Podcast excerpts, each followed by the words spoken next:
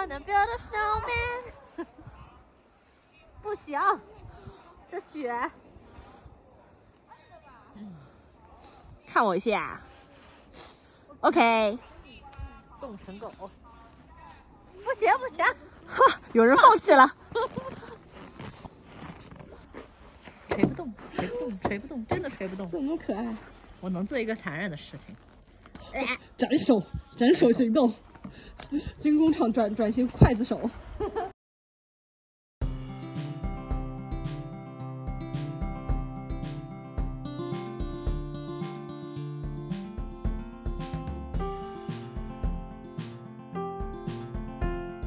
其实我第一个想法是，这次旅行，嗯，是一种，怎么讲，就是它有一点脱离当地生活的网红式旅行。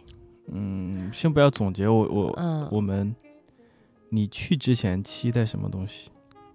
我去之前期待的一个是玩雪，其实我觉得我没有玩的，可能打八十分吧，就是没有玩的足够的去沉浸。虽然确实也接触到了很多，但是更多停留在拍照。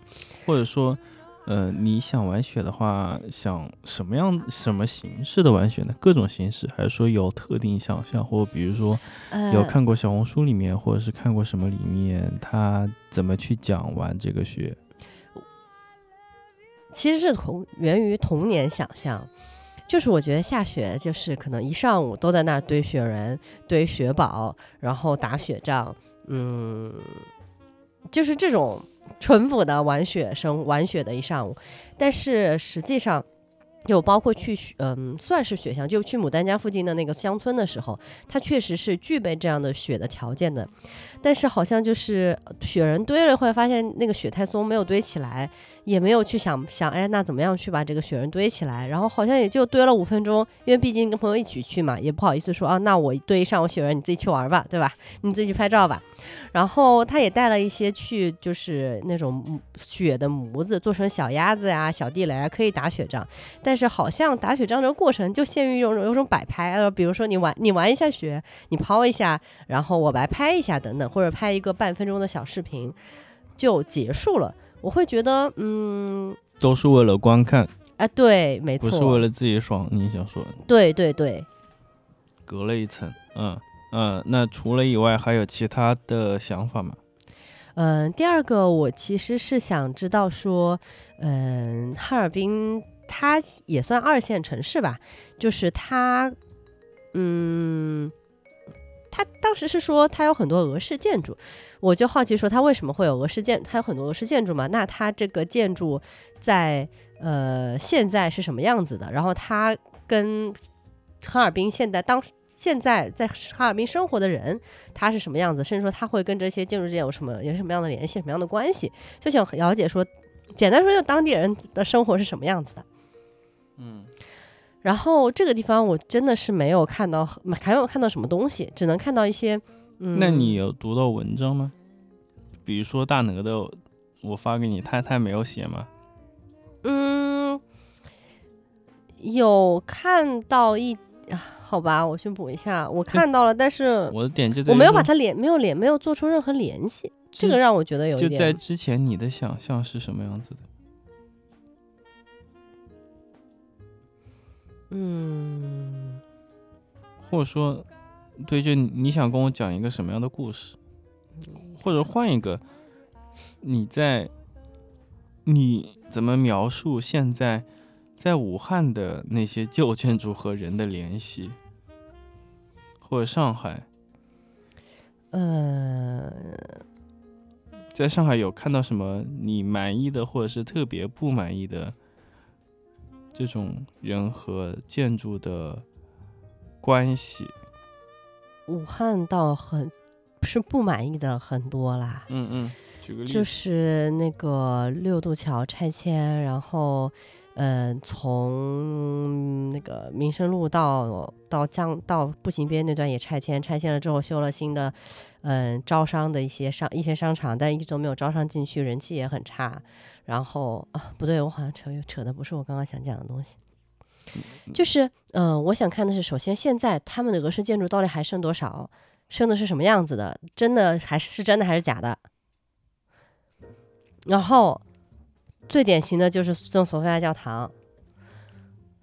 首先，它天际线是破坏的非常厉害的，就是它背后有一个曼哈顿大酒店，你从正面拍你是没有办法去绕过那那栋很高的高楼的。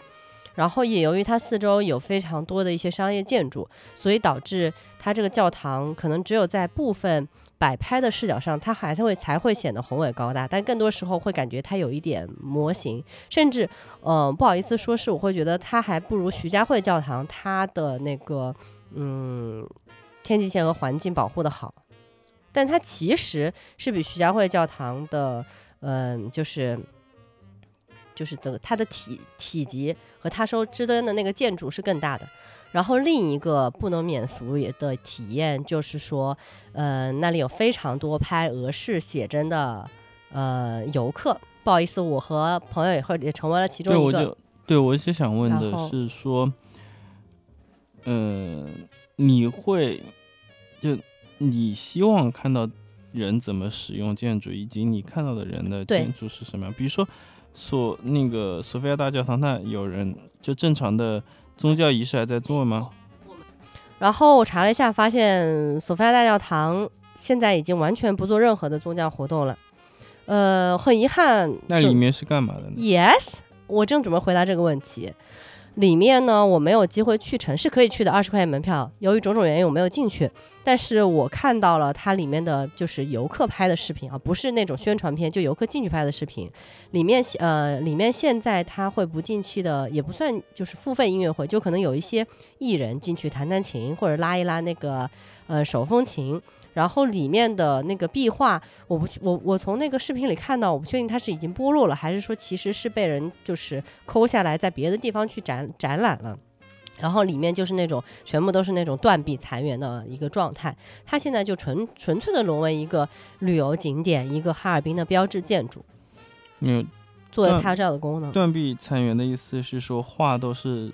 分开的，比如说上面有个头，下面没身子吗？几乎看不到画，基本上没有画，只有上面留一些那个彩色的印记而已。后来查到资料说，其实宋圣索菲亚大教堂从一九零七年修建以来，它是很长一段时间其实都是嗯从俄罗斯或者是当时的俄国逃到哈尔滨这边来生活的人去进行宗教仪式的一个场所。嗯，有记录说，在一九二一年的时候。三十万哈尔滨人，有十万人都是当时的俄国人。然后随着新中国后来成立，嗯，所所有的宗教仪式就被停止了。那这座教堂呢，嗯，据说它后来作为了，嗯，哈尔滨市第一百货商店的仓库，然后也做过哈尔滨话剧院的练功房。然后由于这个年久失修，慢慢的就一直它不为人所知。然后直到一九九六年，慢慢的国家会觉得重视，说它其实是一个历史文化遗产，然后慢慢的去把它重新进行修建和保护，然后不断的再造，然后就形成了现在所看到的一个教堂。其实我觉得，嗯，如果说带着这样一个基础的背景知识，那再进入这座教堂，我想看到的是，那在这三段不同的时间时光当中。嗯，可以看到它是否可以看到它留下的痕迹。不管说当最开始它作为东正教教堂的时候，那些嗯壁画是否现在还有一些断壁残垣可以看到。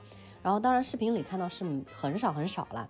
那后来就是说它作为仓库、作为话剧院、话剧院练功房的时段，那个时候它是不是当时生活的人对教堂进行了一些改造，然后留在了现在？那么如今它。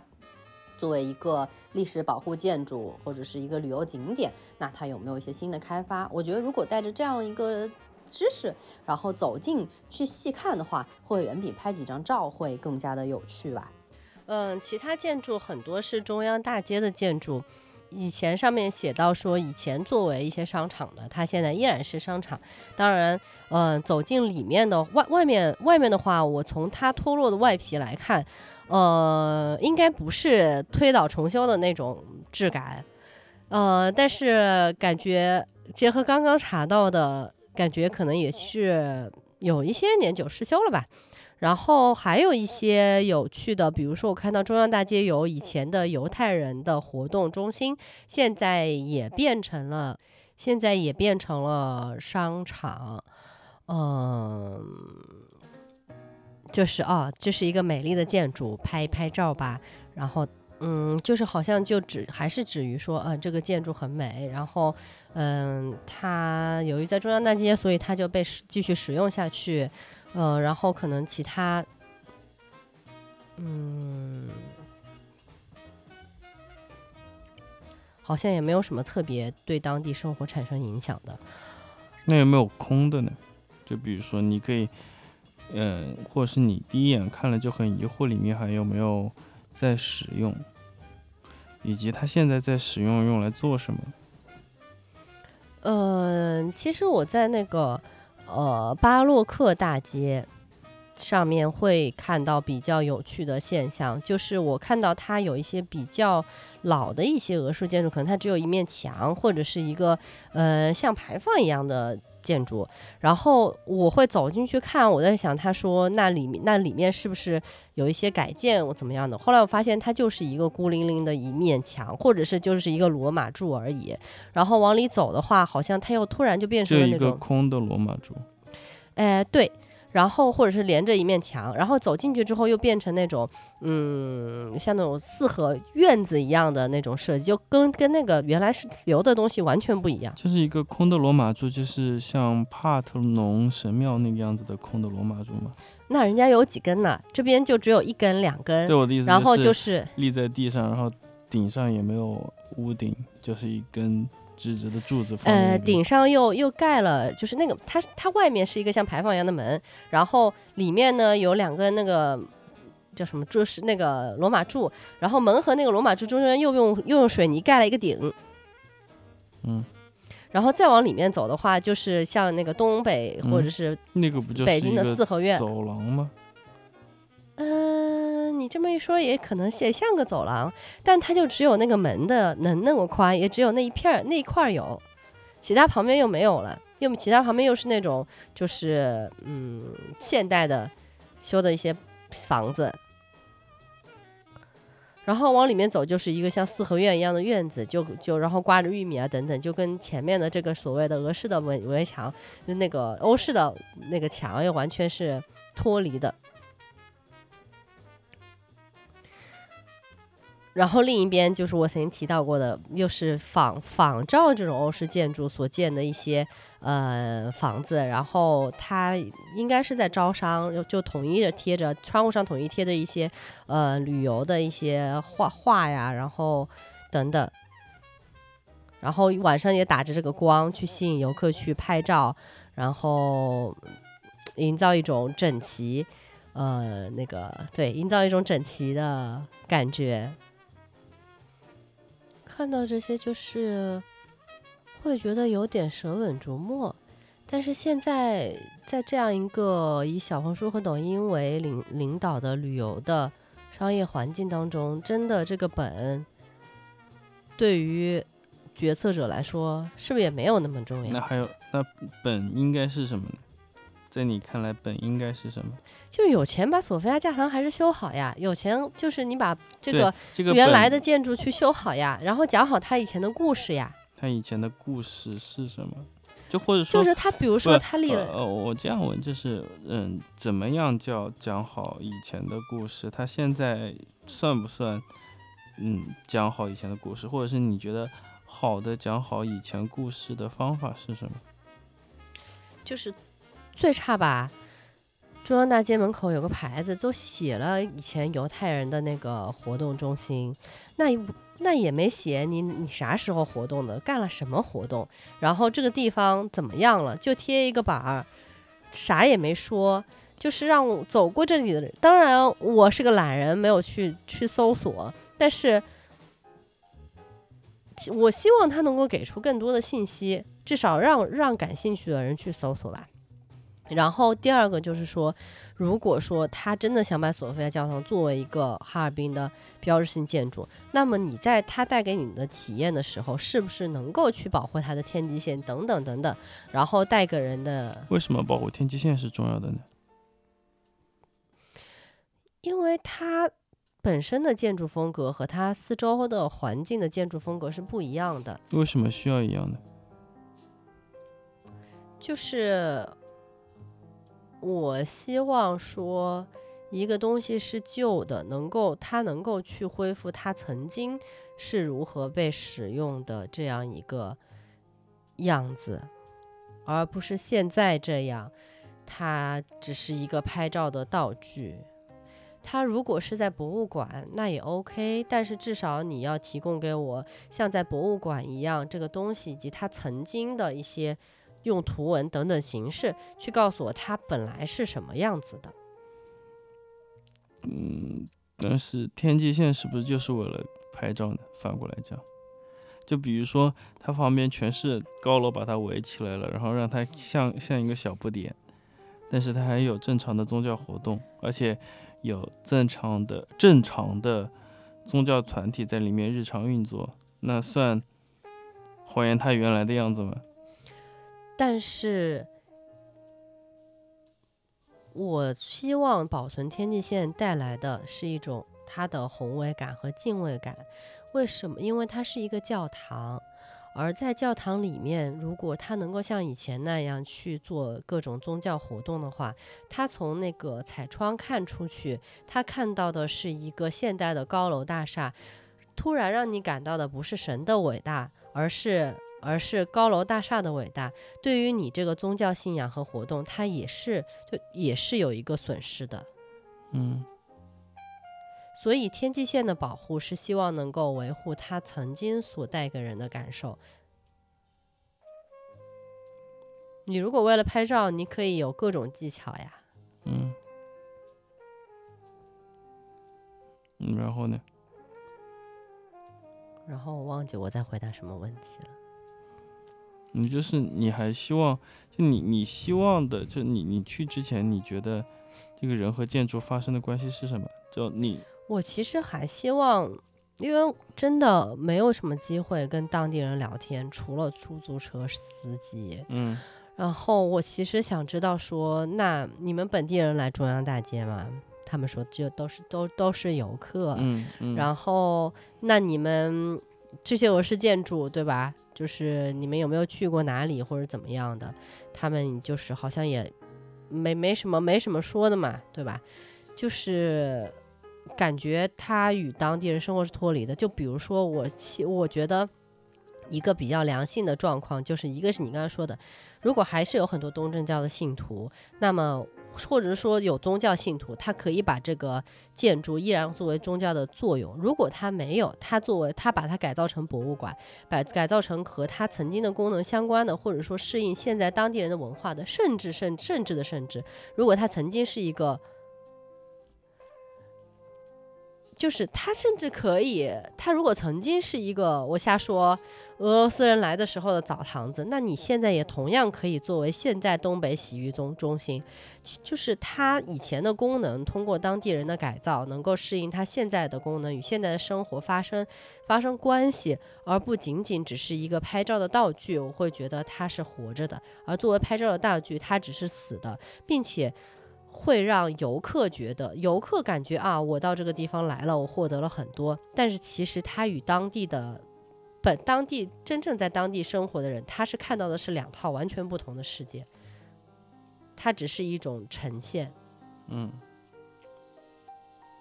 那除此以外，那好，建筑第一个是玩雪，第三还有第三个吗？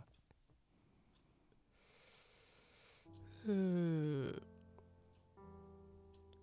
吃吗？嗯，也还好啦，就是我没有特别特别特别的期待，就觉得嗯，东北应该还蛮多好吃的，然后就吃了，吃了就没什么好说的吧。嗯嗯，那那对，这就是去之前就有期待的，那去了之后有惊喜的，就是没有期待嘛，然后去了之后发现这个是在我意料之外的非常好的东西。其实我对冰雪大世界没有抱什么期待，就是觉得啊那里嗯应该挺漂亮吧。但是呃我去了之后发现，就是它最开始呢只是一个哈尔滨的冰雕的比赛，这么多年后来发现，哎，这个冰雕也挺漂亮的，然后慢慢慢慢的就做成了一个乐园。由于他每年都做冰雕大赛，他不会像上海迪士尼这种地方会担心说我要开一个新的园区，游客才会来玩。他因为他每年冰雕大赛都会做出不同的冰雕的展示，所以说他每年都可以不断的翻新。呃，同时在作为游客游客体验方面的话，呃，由于说他在白天你可以拍到的是那个冰。然后晚上可以拍到的是那个有灯光，有就是彩灯的那个冰那个冰雕，然后有太阳和没有太阳也会有不同的风景，所以它的那个丰富度也还是挺不错的。呃，嗯，也没啥那个。所以给你的惊喜的点是什么？就是我当时会想说，那就是一个拍照的地方。但是后来发现，它反而比冰雪、比索菲亚教堂来的更真实而纯粹。那什么叫纯粹？或者说，它很大一部分凝聚了一个 南方小土豆对于呃冰雪世界的想象。首先，它的地面其实很多是结冰的，嗯，普通人是需要穿那个冰爪，不然很容易摔倒。然后你做穿的那个冰爪，走在冰上的那种嘎吱嘎吱、咔啦咔的那种，嗯。感受吧，会觉得很新奇，嗯，然后脱下冰爪，那个冰很滑嘛。那你在冰上滑的时候，作为一个不会滑冰、也很少有滑旱冰经验的一个人来说，也会觉得说，哎，好像冰很有趣。然后我们因为那个冰雪大世界的冰，听说是很多是从松花江里面，嗯，打上来的冰，然后去进行切割的，所以我们在里面还可以看到可能，嗯，江里面的水草啊，或者鱼啊什么的。就是它很漂亮，同时也会有一种，嗯，和自然的亲近之感等等，会有一些新的发现吧。嗯，除了开拍很漂亮的照片的话，包括坐大滑梯，感受那个冰透过你层层的棉裤、毛裤等等，刺到你就是身体，然后沿着这个滑溜溜的冰滑下来的时候，你会觉得它很新奇。就是它是可以可以玩的。索菲亚教堂除了拍照是啥都没有，它没有没有，嗯，就是它没有。我这么讲吧，就是我在冰雪大世界里，它的主它有很多的主题嘛，对吧？对，之前网红的就是那个《权力的游戏》的那个，嗯。那个城和那个王座什么的嘛，他没有做王座，但是他是在尽量不买版权的情况下还原一些权权力的游戏的一些景色，对吧？然后还有就是，就是他在我觉得他在设计这个东西的时候，他是想讲述一些事情的，包括他还做了，比如呃那个教堂呃俄式呃东正教的教堂的造型、天坛的造型、呃凯旋门凯旋门等等的造型，我会觉得他想就是他。他通过去做这样一个经典的冰雪大世界的冰雕，他想告诉来的人，呃，祖国地大物博也好，或者是说，嗯，你怎么看出来他想讲在诉说一些事情？在诉说什么事情呢？就或者说你不知道他在诉说什么，你为什么觉得他在诉说什么？就是有这些东西吗？就是我要我要做冰雕呀，那我为什么要做这个形状的呢？我可以做任何的东西。我为什么一定要做天安门？嗯，那你你告诉我，如果是你，你最喜欢看到做成什么样子的形式的冰雕？做成城堡啊，然后可以拍艾莎呀，就是会跟冰的东西、冰的一些故事最接近的东西。今年今年的题目太顺了，今年的今年的题目是“冰雪之都，创意无限”。引入冰雪家这样的理念，然后去年是冬奥之光闪耀世界，二一年是冰雪共融欢乐同行，主要打的是没没有说明吗？就难道所以就给一个非常模棱两可的，然后因为是用冰做，然后他还要一定取一个带冰的名字，就相当于还要浪费几个字。嗯，还有筑梦哦哦，一九年筑梦冰天雪地，共享金山银山。我靠！像一六年是冰柱丝路，雪耀龙江。我靠！就还蛮正的。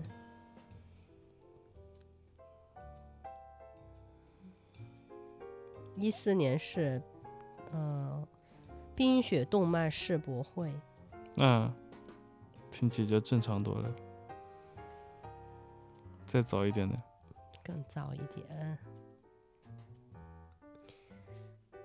一零年是冰雪建筑华章欢乐相约世界，最早啊，看最早的。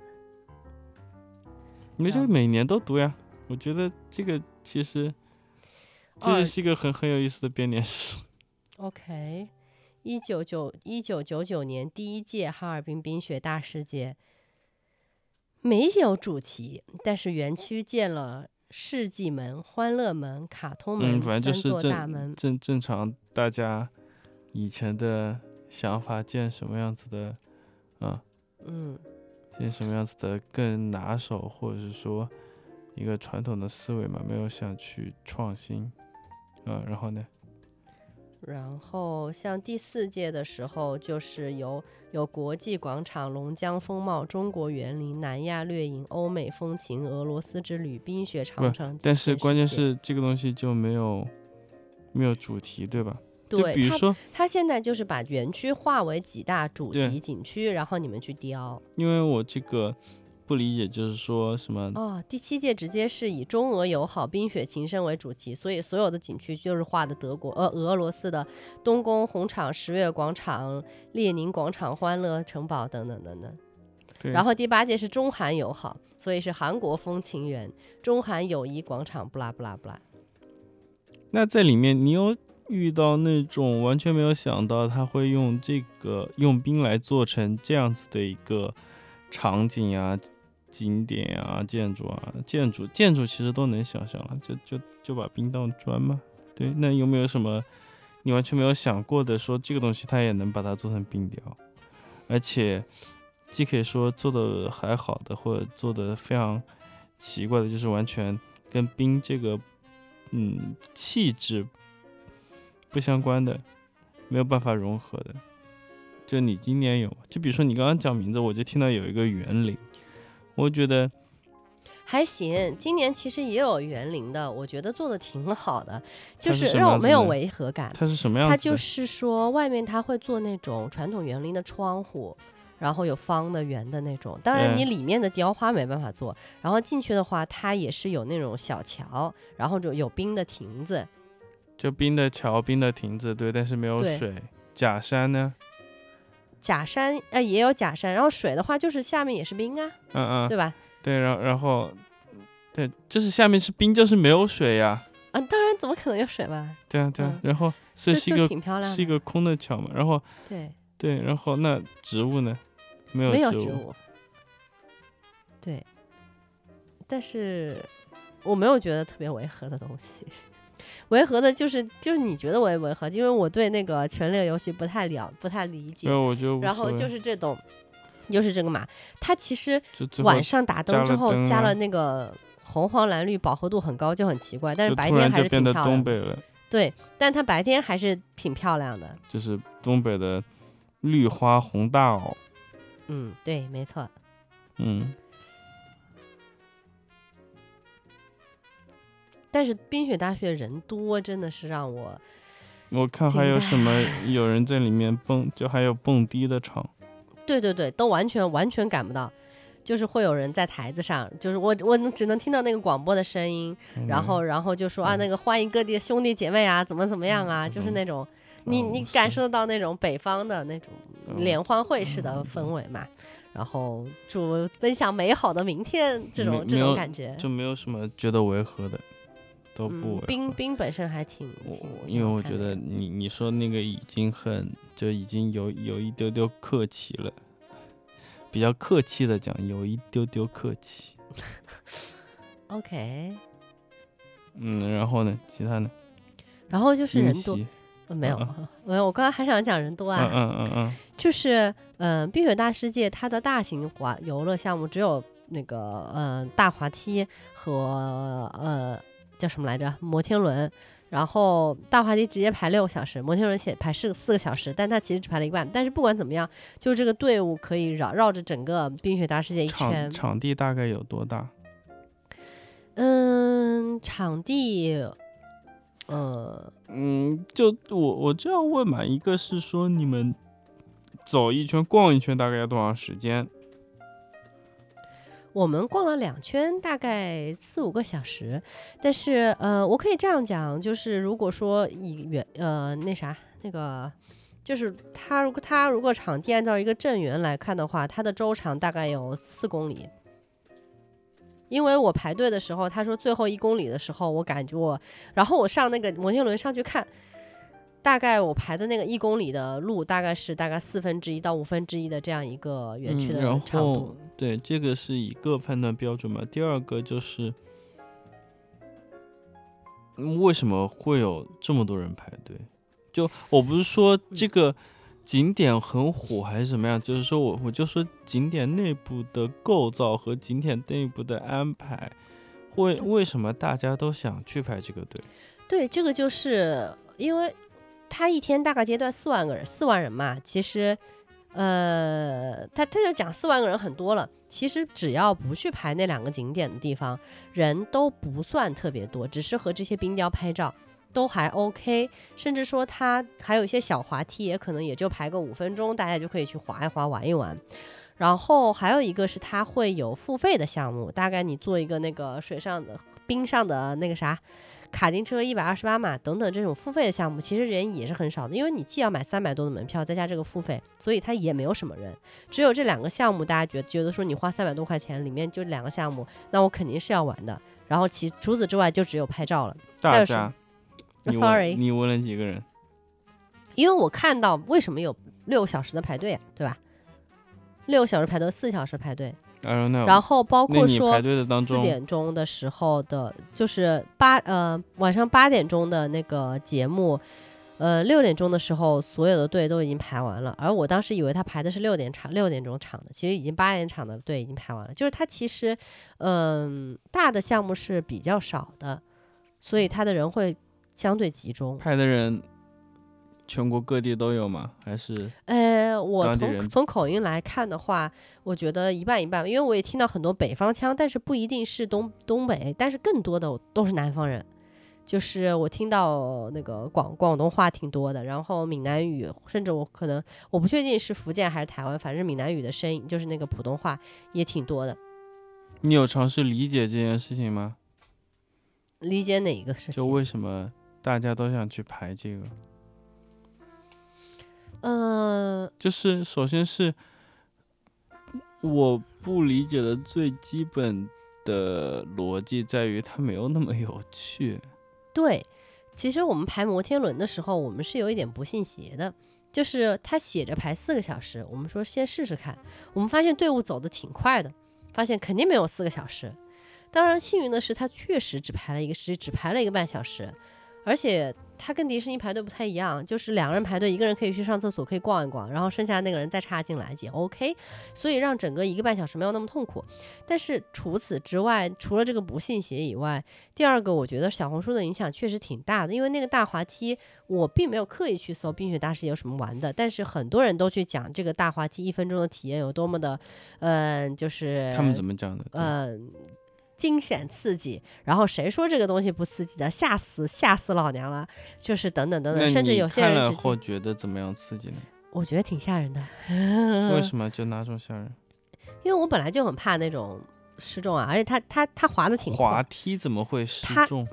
它滑梯，它下面坐着一个滑板，然后滑板嗯直接就是嗖的下去嘛，然后它嗯那个有一定的坡度，嗯，所以它坡度太快的话，会有一点点那呃吓坡人。坡度是多大的角度？然后高度有多少呢？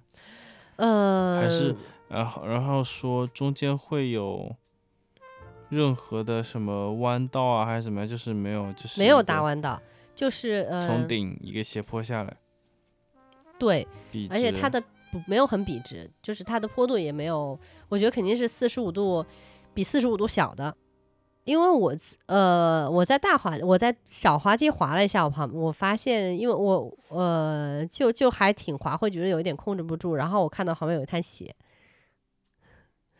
所以我想想大滑梯确实吓人。就那你有搜当当天的新闻吗？本地新闻没有啊，就磕了就磕了呗，一滩血，没有一滩血，就几滴血，sorry，不不准确，就是几滴血，几滴血也很吓人，会滴出来那个口子，就是可能你牙磕了呀，你牙掉了流血了啊，也有道理。对吧？我觉得就是那种为什么会牙磕？因为你本来想滑，想就是站着滑下去，像滑冰一样嘛，结果没站稳，你坐屁一屁股坐了，然后下巴磕了。Anyways，反正我当时就是滑的时候，我会有一点，反正我是因为前面人多，我就直接顶到了前面的人，所以我没有没有太滑。但是，嗯，嗯人多，刚刚讲为什么要排六个小时？嗯嗯嗯，我觉得还是就是这个这个网红效应吧，正好讲到了这个人多嘛，我这还是想吐槽一下小红书、抖音的事儿。嗯，就是东北洗浴中心这个这个东西，我来之前我确实是搜过的，然后确实口碑很好的是有两家，但是我发现从十二月我就去看点评，发现从十二月份开始，这几家的点评全是差评，原因都是说人特别多，全是南方小土豆。等一会儿南方小土豆我过会儿再说这个这个事儿。就反正都是南方人来来哦南方人，，嗯然后呢就说里面的水很脏，然后外面也很脏，但是其实十二月之前的话，这些店全是就是好评，所以然后我就找了另一家，就是当地人推荐的，不在中央大街附近的店去了，体验就非常的好，就像十二月之前那些店一样的，也挺干净。然后服务也也很到位，价格，嗯，我不确定涨了没有，但是就是也是一个比较合理的价格嘛，五十九块钱能过夜，各种服务就是不不包括搓澡，各种服务、泡汤服务等等都有。然后我包括说我们看到的，嗯，一些吃饭的店也是这样，只要可能小红书一些。可能大号也是，也就是说，是一些本地人说本地人推荐不会踩雷的等等一些店，然后甚至是最甚至说啊，那个什么黄渤回家乡都会来吃的店，那几家店那就是三点还会排队，就是比较比较排队比较极端的，然后一看有些还是拖着箱子的游客的。但是其实那家店旁边的店就其实东西味道也不错，但是就是没啥人，甚至然后我就去问那个那个店主，我说，嗯，今年是不是哈尔滨特别火，人特别多？他们说也挺正常的，一般也就这三四个月有人，也没有也也跟跟疫情前也没有没有多很多啊。然后我在想，那为什么排队这么多？是不是由于这个小红书也好，抖音也好，它的这个集集聚效应，把人都积累在这些提到的店的地方，但是其实它。嗯，有一些同样类型的，它由于没有做这方面营销，它也就人气也加斯嗖嗖。那不就是还是更多了吗？这一般没有做营销的店，他感觉人差不多，然后那些挤爆，数据上来看是很，就是我是看到是某某那个旅行网站说，哈尔滨的搜索搜索量是三一九年的三倍什么的。嗯嗯嗯，没有一丝丝好奇为什么今年这么多人去吗？因为今年冷的晚呀。呃，对，这个地方我也有一个，我这个我跟朋友聊了的，就是大嗯家现在有一句话叫“不是欧洲玩不起，是哈尔滨更有性价比”，就是因为相对而言，就是该拍照的地方都有地方，都有个建筑或者是都有快墙给你拍。对，没错。然后吃的东西也味道不错，跟用户币来说的话也挺然后就是因为是中国味，吃中国东西没错。啊。然后再加上就第第一个原因，第二个原因就是我刚刚说的，因为今年冷的比较晚嘛，确实想去有雪的地方嘛。没有，我觉得有意思的点就是从这样子的一个分析，当然有偏见，我我我我想知道有什么新的角度，但从这个角度上分析，就是你可以看出大家对旅游的想象是什么。嗯，说的很好，确实是这样的。你看我我我我跟朋友一起去的话，也就是拍照吃，That's it，就是拍照没什么问题。但是我是会觉得说，这个时间就就是这个时间只会流逝一次。如果你在这个流逝的体验当中，你是用来拍照的话，那你就缺乏你切身的那个体验的部分。包括说一些人他可能在看节目的时候也会用手机去拍嘛，但是其实你拍的时候跟你你不拍，那你为什么你不去看网上的视频，你要去拍呢？就是他嗯，没有后者不一脱离样了，真实我知道。了。还有一个就是，呃，一个典型的就是说，我先看我我看到那个小滑梯，我去滑了，滑了之后说，等一下你再滑一次，我给你再拍一次。然后，但是我这种心疼也疼也能理解，就是说希望能够把这个快乐瞬间再再演一次，然后把它留下来。因为，嗯，我后来看他的视频嘛，因为他我我为什么觉得挺开心的，他也觉得挺开心，就是他拍我呀，我是体验了，我是在那去堆雪人啊，嗯我去做，他拍我，他觉得也挺好玩的，好看，嗯拍的好看，挺好玩的。我觉得我在体验，我也觉得还行，只是说这个体验的时间比较短。嗯，这就是而且你拍的最终他把那个拍的 vlog 给我看嘛，就是开了之后觉得嗯，然后就觉得就还确实挺开心的。然后我在那些瞬间，我也是真心的觉得挺快乐的。然后他把这个快乐也拍进去了，就觉得嗯，多美好的一个旅行啊！嗯然后就自我的是就是预想和最终的是达成完美的契合在了一起，编织了一个很好的故事。那预想是什么呢？就是我们玩的很开心，然后呢？然后结果视频拍出来就是我们确实挺开心呀，看我们笑的多开心，所以呢？这是一个好的旅程。对，那为什么就是点就在于说，为什么要拍了以后才能说它它是一个开心的呢？嗯，为什么他会忘啊？就像现在年底大家做总结的时候，大家也就不记得自己今年干了嘛，就开始翻一下今年手机上拍了什么照片啊。为那为什么会这样子呢？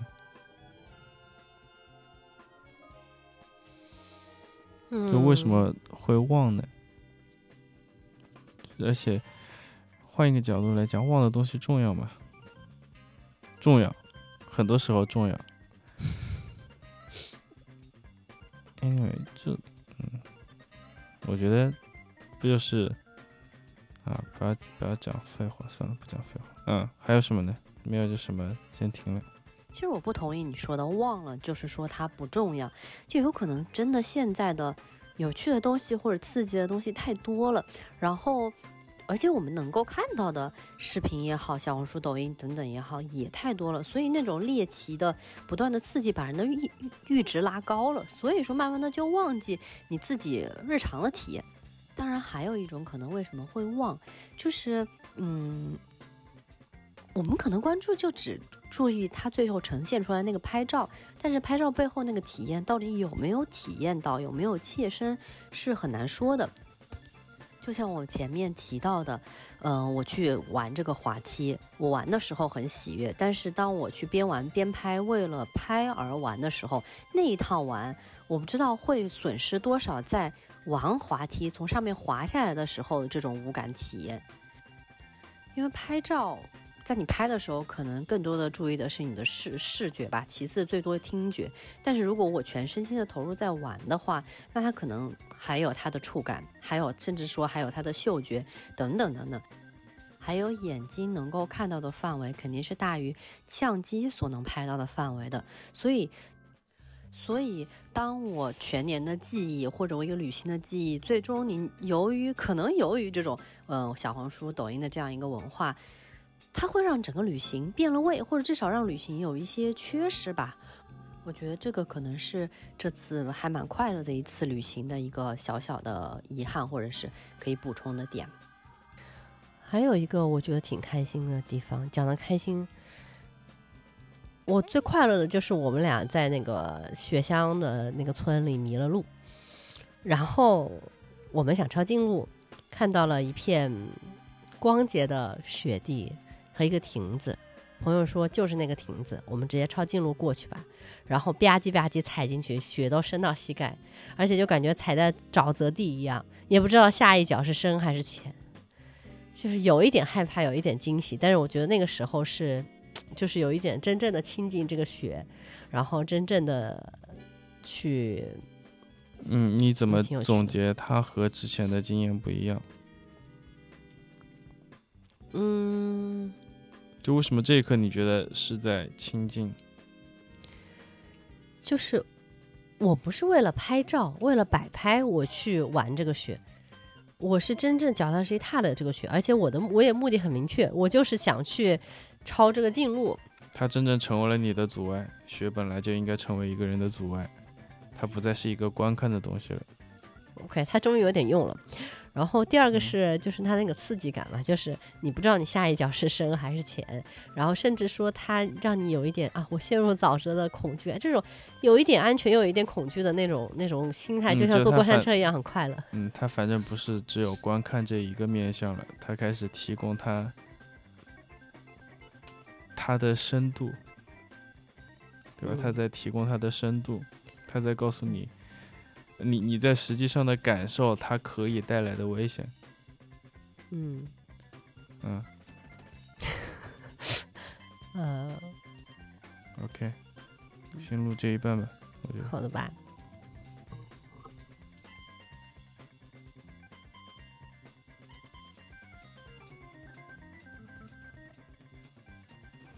嗯，那么本期的节目就到这里，非常感谢大家的收听。如果你对我们的节目感兴趣，可以在呃 Apple 的 Podcast，然后 Google 的 Podcast，然后然后 Pocket Cast，然后小宇宙或者网易云音乐等客户端或者是平台都能找到我们。然后也非常欢迎大家订阅我们。再次感谢大家的收听。嗯，大家再见。